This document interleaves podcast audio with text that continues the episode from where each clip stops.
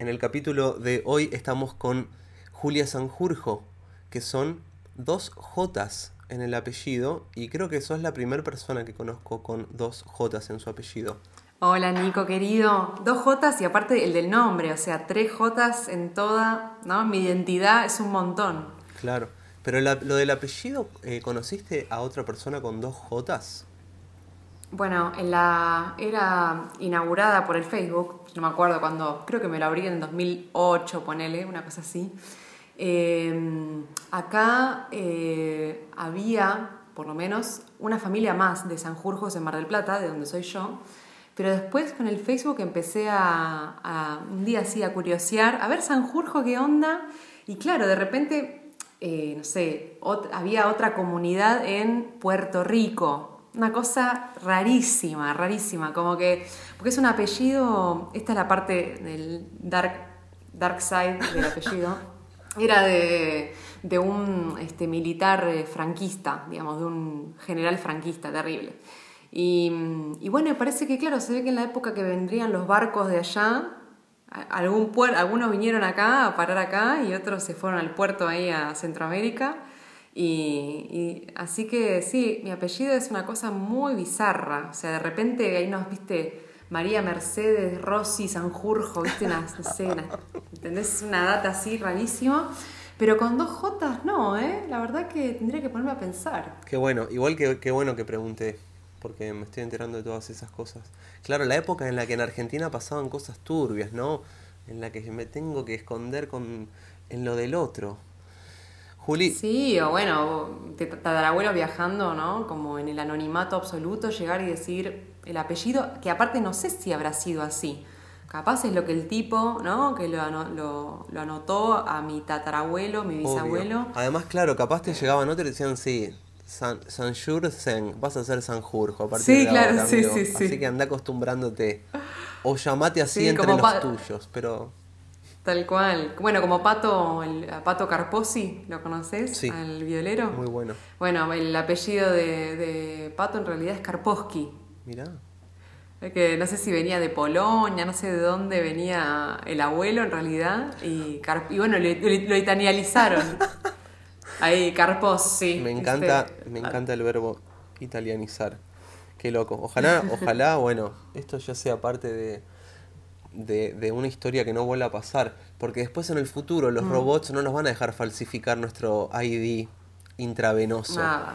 Olvídate de la. Nada, van a saber todo. Qué loco. Van a leer nuestro subconsciente, todo. Juli, tu disco se llama Retrato. Y los retratos cambian, digamos. Como que a veces te puede gustar un retrato y pasan dos meses y decís, ¿en qué estaba pensando? ¿Qué, hubo de eso en el disco?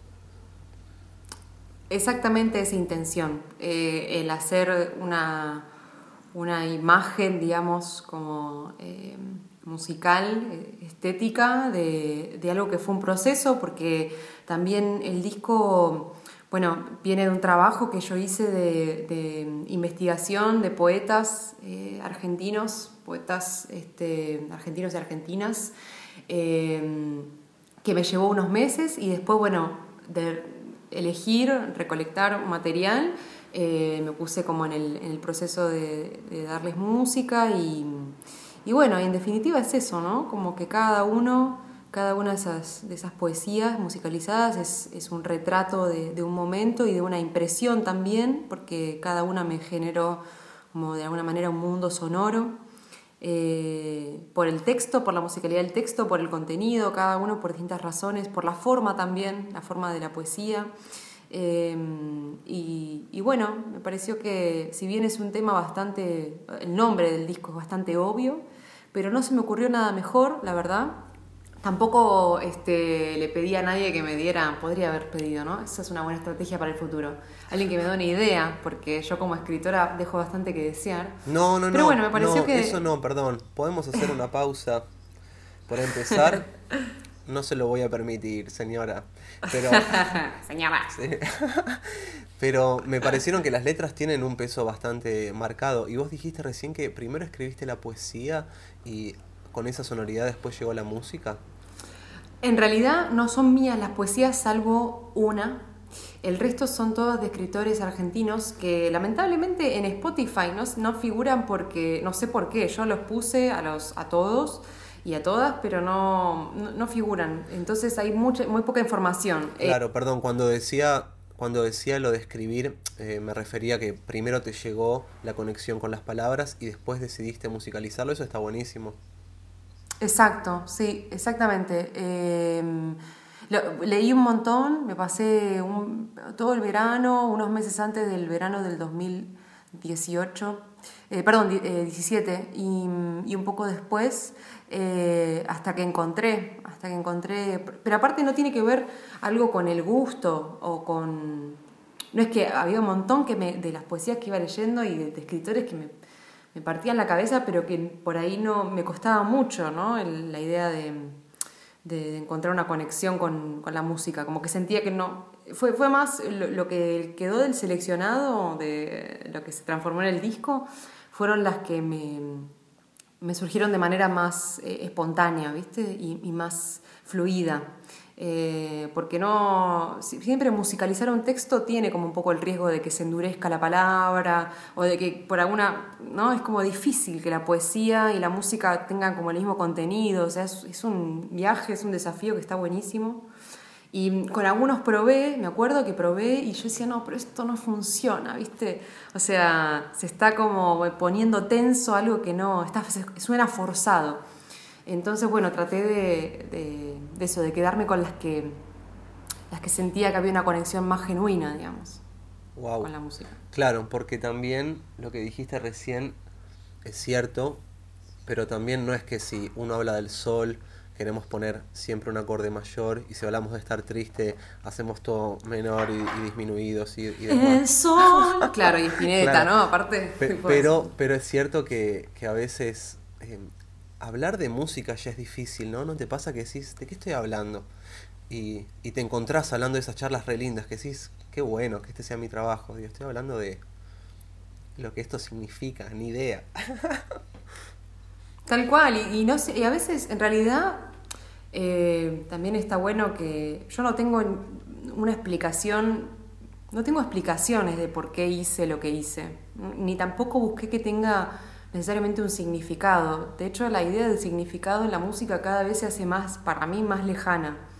Es como que es algo que, no sé, es una inquietud, es, es una curiosidad y fue también mucho disfrute el proceso y de repente como, uy, descubrir que, que este, no sé, que, la poesía me, generaba como cierto, cierta color armónico o cierta eh, textura en la cabeza, algo formal, algo que pasa. También como, como, está pensado dentro de un lenguaje, por así decirlo, jazzístico. Eh, también, bueno, ¿qué pasa con la improvisación y qué función puede tener? ¿Puede tener una función que puede ser un tema y después salimos al solo? ¿O puede la improvisación ser una parte dentro de la forma y, no solear sobre la forma? Sino, o sea, también eh, me ayudó a mí a, no sé, a tomar cada pieza como única y, los elementos de la música que hoy por hoy sigo eligiendo, que es el, jazz y la música creativa, la improvisación, qué papel también tienen dentro de la composición, inspirado por la palabra. Claro. Así que no sé bien, digamos, el, resultado es como una cosa, bueno, es un resultado, pero en realidad con lo que yo me quedo es con el, proceso, ¿no? Nice, nice, nice, nice. Eh, Juli, ¿te pasa entonces de conectarte con la poesía vos escribiéndola o por ahora te sentís más intérprete de poesías de otras personas poniéndole esta música maravillosa? Oh, thank you, darling. No, em, estoy explorando, estoy explorando escribir. De hecho, bueno, antes de que se declarara esta situación de surrealista, que viniera George Orwell a. ¿Qué cosa? ¿De qué hablas? No tengo idea de lo que estás hablando. Eh, es cierto, debe ser todo un sueño, es como una, fantasía de ¿Dónde vivía el tipo? Eh, ¿Dónde vivía el tipo? Este, antes de que pasara esta situación de aislamiento, eh, teníamos pensado con, mis amigas eh, Cami, Camila Nevia y oh, Pía Hernández. Palabras mayores. Meternos en el estudio, sí, sí. Eh, meternos en, el estudio a, grabar unas músicas de cada una y yo había escrito una, una canción, por así no sé si es una canción, una composición especialmente mm, para nosotras tres y escribí la letra y la música y Este, bueno, es como empezar a dar esos, esos pasos, ¿no? Y también entender que yo hablo del, desde mi lugar, ¿viste? Porque también el tema de, bueno, qué decir y cómo decirlo, y por ahí eh, como que trato de que, no sé, yo al principio tenía como un anhelos a cosas y, y, a que se plasmara en la palabra mi pensamiento, qué sé yo. Y ahora es como que lo que trato de hacer es ir a, lo simple, ¿no? Escribir cosas simples y que... Lo mismo tratar de hacer con la música, ¿no? Pasa que es muy difícil. Eh, y no, que no suene pretencioso, ¿viste? No estar buscando eh, demasiada cosa que yo suelo enroscarme, obviamente. Eh, sino ir a algo sencillo y que, que sea, no sé, lo más sincero posible. Pero bueno, de a poco, es un universo que yo soy lectora, me encanta, eh, de, distintos formatos, pero el escribir es otra cosa, ¿no? Es como. Y, soy muy respetuosa de eso. Entonces, bueno, nada, humildemente voy probando de a poquito, acercarme a eso. Bien ahí. Claro, porque escuché el disco que estábamos hablando, retrato, y mm, me encanta. Por empezar, abre ya con, con Torre, que es como un tema alucinante. O sea, ya al minuto y medio se descontrola todo, digamos. Al minuto y medio, dos. Lo que me parece que está piola en la improvisación, que, que no sé cuánto hubo de eso o cuánto estaba pactado, pero hay mucho lugar eh, para todas las melodías de voz y para todas las partes también libres. Creo que el piano cumple un rol eh, fundamental. ¿Cómo hicieron para amalgamar las melodías que estaban clarísimas con, eh, digamos, cómo hicieron en esa parte de obligados y partes libres? Bueno, en el caso, por ejemplo, en particular de Torre, tiene, tiene como un pulso continuo, ¿no? Entonces, digamos, una cosa que trabajábamos al, tocarla y al amasar esa música, que también es parte de un proceso que fue grupal, o sea, yo escribí la música, pero todo lo que suena, como decís vos, eh, es producto de, un trabajo increíble que, se pudo hacer con, Ernesto, Maxi y Sergio y que después asumió Rodrigo.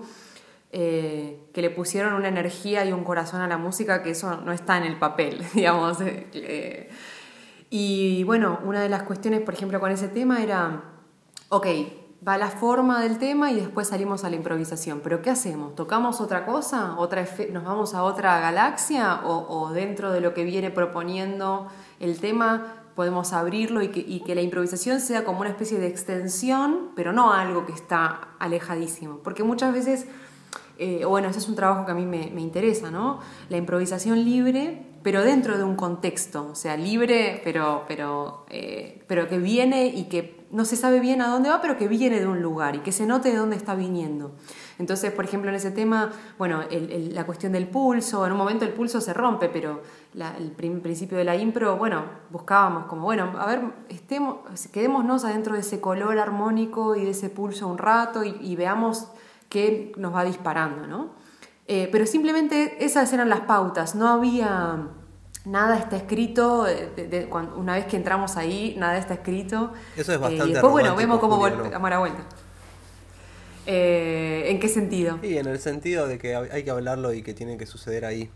Eh, porque, digamos, lo, más fácil en, el lenguaje, llamémosle del jazz y demás, es, bueno, esta, hay escribir estas partes, a lo sumo unas partes libres, hay no sé, pero dejarlo tan libre a la interpretación está buenísimo, creo que está alucinante. Hay mucho también de data de scat y... ¿Cómo, haces para explicarle a alguien que no toca ningún instrumento ni canta lo que es skatear? Em, y bueno, de alguna manera es como eh, usar... Eh, es un tipo de lenguaje también, ¿no? Es un, es un lenguaje que tiene a su vez vocabulario, porque por ejemplo, si yo a alguien le hiciera, alguien que no sabe de lo que estoy hablando, pero le hago, no sé, si hago una cosa así, por ahí la persona dice, ah, eso suena a algo, ¿no? A algo que tiene que ver con el jazz a cierta parte. Si yo hago, kayo o sé, suponete, ¿no? Y uso otro repertorio de, sílabas, uy, eso ya tiene otra cuestión, ¿no? Como que suena, no sé, eh, pareciera más eh, nativo, por así decirlo, más. Entonces, me parece que, el SCAT, por así decirlo, es, un tipo de lenguaje que no tiene un contenido em, semántico muy específico o lingüístico, o no es que estoy buscando, no hay un significado, es, es una cuestión como como si uno pudiera expresar algo que tiene que ver con lo cultural, pero no necesariamente con el contenido muy bueno, muy comunicativo. muy buena esa respuesta, la verdad. No esperaba tan buena respuesta, eh. porque la pregunta mía fue más o menos ahí. Así que me alegro que lo, hayas, que lo hayas potenciado. ¿Es normal pensar, Juli, que uno entra a improvisar con la voz primero haciendo cosas en relación al scat y después explorando otras técnicas, ya sean líricas eh, o demás? ¿O cómo te pasó a vos de llegar a improvisar con la voz? Eh, bueno, a mí me, pasó que mm, em, soy un poco despelotada para estudiar música, siempre fui un poco despelotada. Entonces, em, digamos que lo primero que empecé a hacer fue, sí, a querer eh, cantar y a, imitar, ¿no? Porque también es mucho de mucha imitación. Eh, yo escuchaba, qué sé yo, de chica, eh, Ella Fitzgerald, entonces, bueno, el SCAT, pero después tuve, por suerte, siempre agradezco y siempre hablo de mis amigos y amigas y los músicos que tuve siempre cerca, que me acercaron cosas. Em, después, bueno, empecé a probar cosas de improvisación libre y, y ahí bueno, no sé, fue una exploración interesante. No te, no te sabría decir bien con detalle el proceso de manera más lineal, ¿no? Pero, pero fui descubriendo que, por ejemplo, una cantante que para mí es un referente, se llama Jenny Lee, ella usa más que nada vocales, improvisa eh, con, vocales y es increíble. Solamente... Suponete, ¿no? Eh, después, qué sé yo, el vocabulario de esto, ¿no? Que decíamos, de Ella Fitzgerald, de Betty Carter, de Carmen McRae, de Sarah Vaughan, eso es otra cosa. Después, no sé, la improvisación libre o la música contemporánea, digo, qué sé yo, me acuerdo de escuchar la secuencia número 3 de Berio, que el compositor este, muy, más importante del siglo XX, Luciano Berio, y la secuencia para, para voz este, está pensada, es como una especie de de conjunto, ¿no? Eh, de catálogo, por así decirlo, de, efectos y de, de, elementos y herramientas musicales que, el, digamos, el tipo plasma, no sé, de cosas tipo onomatopeyas, gritos, líneas de canto, palabras, susurros, o sea, mucho efecto. Y me acuerdo escuchar esa obra y decir, ah, wow, mira todo lo que hay. Eh, entonces, o bueno, qué sé yo, escuchar, no sé, esto, canto de los pigmeos y, también como absorber, ¿no? Aguante, em, claro, y que sean de varios lados, eso es hermoso. Cuando volvías también... Pero sí hay, hay... Ay, perdón que te interrumpí, no, que decía también que después, bueno, me parece que, es elegir, ¿no? O sea, eh, abrir ahí la oreja y, después elegir. Eh, a mí, por ejemplo, nunca la... Hay ciertas no sé, ciertas consonantes o sílabas del scat que nunca me sonaron, te diría, me suenan como la mierda, y, digo, bueno, eso no es para mí, ¿viste? Probarlo y decir, no, che, esto no me funciona, ¿viste? No me funciona. Eh, pero es toda una búsqueda la personalidad con, con, con las sílabas, digamos, ¿no? Bien ahí, claro, porque es como vos lo desarrolles y qué tomas de todo eso. Como cuando volvías a las 6 de la mañana cuando tenías 15 años, escuchabas el pájaro y sacabas el falsete de...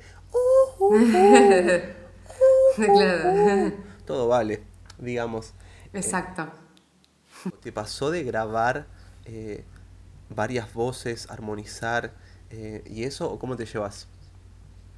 No, soy bastante espontánea en ese sentido. Eh, todo lo que quedó registrado, que está, digamos, de lo que no está escrito, porque sí algunos temas los volví a, los volví a cantar, por una cuestión de que en el disco hay temas que están, que están en formación de cuarteto y otras en quinteto. Entonces, eh, cuando nos expandimos, tuvimos que cambiar el seteo en el estudio y, bueno, acústicamente y la, manera de grabar fue distinta, entonces eh, después para equiparar, digamos, el, sonido, para hacerlo más homogéneo, grabé en la posición original, que sería la del cuarteto, ¿no? Eh, pero todo lo que está improvisado eh, todo lo que es espontáneo quedó como quedó.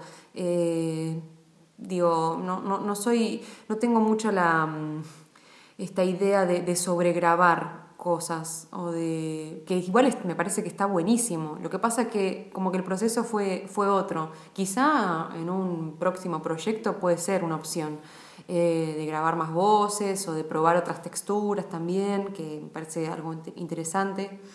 Eh, pero, pero no, fue, fue eso. Y también me parece que, como te decía, fue una música tan colectiva, todo, todo el desarrollo del proyecto fue colectivo. Eh, que me parece que, no sé, ir y tocar una improvisación y yo cantar otra cosa es como de alguna manera salirme de lo que producimos en, este, en ese momento, los cuatro o los cinco que estábamos ahí. Tal cual. Además eh, estaban las voces, cuando decía varias voces me refería también a que hay por una parte melodías, hay letras claras, hay partes de impro, hay hasta como personajes en las voces, me parece, como que tu voz tiene una tendencia quizás más grave, a menos de, en algunas va, es súper amplio, ¿no? Pero eh, también estaba interesante eso. ¿Por qué cuando uno, Juli, empieza a estudiar canto, eh, los primeros meses u años, u años, tiene que estar eh, estudiando como u años, estudiando mucho respiración, relajación y postura? No lo digo como algo malo, porque sé que es necesario, pero ¿cómo, cómo le explicamos a los extraterrestres por qué estamos un añito aprendiendo a respirar? Bueno, para mí, y esto en general lo digo en, en, las clases también y, en general, ¿no? Para mí no hay nada más ingrato que el canto, porque cuando uno ve a un buen cantante, lo, lo que ves es que le es natural. Digamos, a todo, buen a todo buen cantante, más allá del género, me parece, y a todo buen músico por lo general, pero el cantante es como algo muy es ingrato porque, por ejemplo, si vos ves a un, a un violero, un guitarrista o a un pianista, eh, bueno, que puede, que puede tocar, que puede reaccionar, este, toda la, agilidad o la profundidad, se ve, porque se ve la mecánica, se ven los dedos, se ve... En cambio, la voz no se puede ver, entonces todo lo que uno está haciendo internamente, eh, cuando vos lo ves, eh, esto que decía, ¿no? Cuando vos ves que a alguien le funciona muy bien el instrumento, parece algo natural, Em, y entonces es terrible porque eso pasa, uno va a estudiar canto y decís, no, bueno, pero la voz la tenemos todos y esto tendría que ser fácil. Y es muy complejo porque eh, estamos llenos de falsas intuiciones, de poner, bueno, ponerle más, más fuerza de, la que debemos a las cosas, eh, por lo general, ¿no? o, menos, eso depende del temperamento y el carácter de cada uno. También pensamos que como es natural respirar, ah, bueno, pero ¿por qué tengo que aprender a respirar? Y no, y de repente, claro, la respiración en función de la voz es como otro universo. Entonces, eh, es un aparato muy complejo que cuando funciona bien parece simple. Eh, y, para mí el trabajo está en, obviamente, mostrar o, llegar al hecho de, hacer música, al acto de hacer música, con la naturalidad, o como diría Lee Konitz, que falleció hace poco, que decía que él se, entrenaba para la espontaneidad, ¿viste? Eh, pero bueno, es eso, es mucho entrenamiento y, es el cuerpo adaptar todas las, las, eh, las, funciones vitales para producir sonido, que es como nada, algo muy específico y aunque parezca natural, vuelvo a esto, ¿no? entre comillas, en realidad es un acto de voluntad muy profunda, porque nosotros la laringe, donde están las, los pliegues vocales, la tenemos como, como un elemento de protección de las vías aéreas. En realidad no venimos a este mundo con la cuestión de cantar. Es algo que, que el cerebro, incluso hay un montón de hay animales en el reino animal que tienen laringe y no emiten sonido. Entonces es un acto de voluntad muy profundo, no es algo tan, tan este, común, ¿no? tan natural. Em, así que sí, es todo, no sé, es complejo, es un, es un gran proceso y es aprender a, a, poner todo el mecanismo en función del sonido. Hashtag data.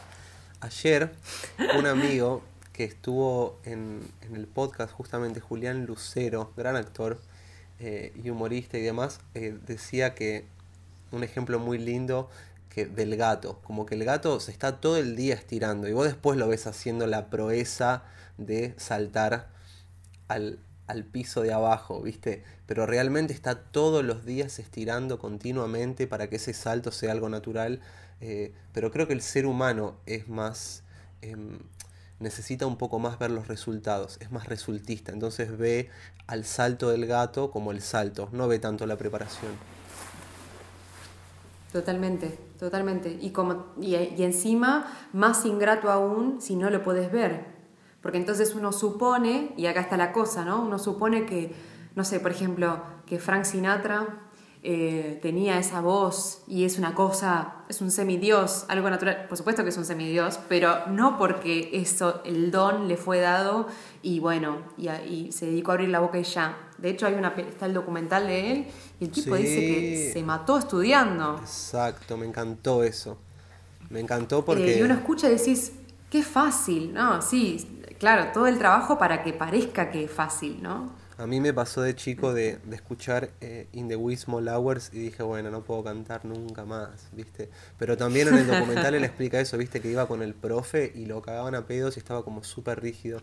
¿Hay algún patrón que veas que se repite, Juli, en los alumnos? Un miedo de este mito de tener buena voz, sinónimo de cantar bien, tener buena voz, que es un concepto, obviamente, ¿no?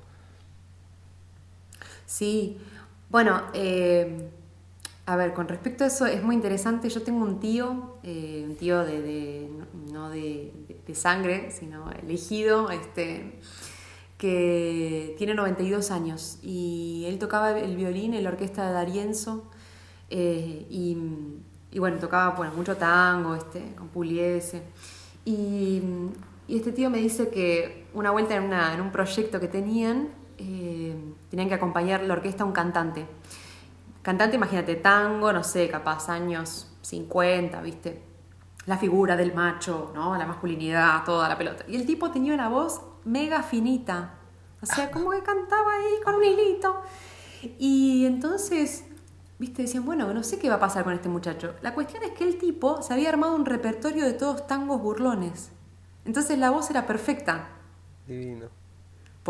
Porque no era la de estás desorientado y no sabes qué trole hay que tomar. Era como una cosa que pasaba por otro lado, ¿viste? Y entonces la inteligencia, que me parece que esa es una, es así, bien interesante, el repertorio, ¿viste? Porque a veces uno dice, asocia la voz a un género, pero en realidad el punto es el repertorio para mí, porque dentro de cada género hay tantos tipos de repertorio y, lo que cada uno quiere decir o, siente, ¿no? Em, Digo, ese es un dato, me parece que, está bueno en relación a, cómo a veces estigmatizamos la voz sin pensar con mayor profundidad en realidad lo que estamos escuchando, ¿no? Eh, la búsqueda del repertorio me parece algo súper súper importante, a la par de la técnica.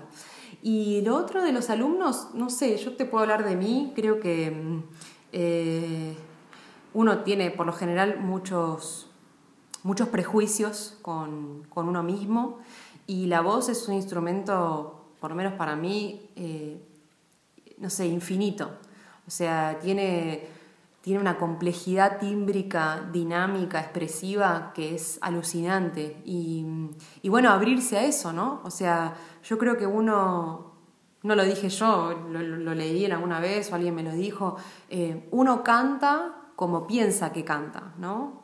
Eh, o como, como cree que canta, como y el tema es eh, abrir la, empezar a abrir la voz de, la apertura también de la cabeza. Ese es un proceso que creo que, no sé, dando clases y yo también como, como estudiante, que sigo estudiando, soy una fanática del estudio, em, eh, con eso me encuentro siempre, ¿viste? Con el tema de la conexión con la cabeza y, y bueno, y aprender a, Porque es uno mismo el instrumento, es, tremendo. Entonces te frustras y no es que le podés, no sé, tirás la trompeta o le, no sé, bajás la cosa de la tapa del piano. Es como que sos vos mismo y es tremendo, ¿viste? Eh, o desafinás la guitarra de 12 cuerdas lentamente. Claro, ¿viste? O le pones el traste, decís, le pongo el traste ahí a la... Em, sí, es, es, todo, es todo un proceso y cada uno, bueno, tiene sus propias nada, eh, hay gente que por ahí no piensa tanto y canta con mucha facilidad y personas como yo que tendemos a, pensar a veces de más las cosas. Entonces, trabajar la naturalidad, por ejemplo, para mí fue un montón. Si bien la música siempre fue algo muy natural, por así decirlo, en mi entorno, muy este, cotidiano, pero, pero, viste, aprender a ubicar la cabeza, que no esté todo el tiempo juzgando y diciéndome, ah, mira lo que estás haciendo, o, ¿no? Ese es un, tema, sacarse el, ahí, el, juicio, el juicio es tremendo, en el estudio. Mm. Ayer leí algo de Rick Rubin, que es como un productor así de, distintos géneros, no, no le importan mucho los géneros, y decía que si en el medio de la creación vos estás juzgando la obra, no estás en la creación. Como no existe juzgar y estar creando a la vez. Sí en, lugares separados quizás. Sí, es, sí, el proceso creativo es como algo... Sí me parece que en el estudio, por ejemplo, la técnica del instrumento, está bueno ser, eh, digamos, ser crítico en el sentido de, bueno, me escucho, me estoy escuchando, me grabo, también eso, es eso está bueno, grabarse uno mismo, porque muchas veces uno piensa que está haciendo las cosas de una manera, porque internamente nos escuchamos de una manera, pero lo que está pasando por fuera es otra. Entonces, esa pequeña distorsión de la realidad, ¿no? Eh, aprender también a, cortar ese distanciamiento que hay entre la, entre la, la percepción interna y el resultado externo. Eh, digamos, y, en ese momento después sí, bueno, me siento, me escucho, analizo, esto, esto me parece que está bueno, che, esto no tanto, ah, mira, ¿no? Me sorprendo, digo. Pero en el momento, sí, me parece que, está bueno no, entrar ahí, no ser crítico cuando uno abre la boca, ¿viste? Em, como, eh, nada, este, analizarse, estudiarse, pero no la cosa, esto del juicio, ¿no? Esto de, y el gusto, que es tan tirano. Me gusta, no me gusta, es como, ¿no? Eso es tremendo también. Todo te, ¿Por qué nos tiene que gustar todo? No, puede haber cosas que no nos gusten y que estén buenas también, qué sé yo. Tal cual. Gracias por esta charla, Juli. No, gracias a vos, Nico. Te deseo lo mejor y bueno, ojalá sigas haciendo música. Sí o sí, te lo pedimos bien. Te lo estamos pidiendo bien. Ay, bueno, me alegro que me lo pidan. Igual, aunque no me lo pidan, como el otro día veía que este que Marce Goodfriend, un amigo guitarrista, guitarrista, claro. Buenos bigotes. Eh, tremendos bigotes. Eh, y muy buenos asados también. Eh, Marce este, compartía compartió un pequeño videito de, de, Miles Davis que mm, en una entrevista se ve que le preguntaron algo respecto a la música y Miles así todo cabrón dice pero claro, yo haría música igual, aunque la gente no me escuche eh, o, no me quisiera escuchar, si yo no puedo pensar la vida de otra manera, ¿no? Así que, quieran o no, muchachos, esto sigue.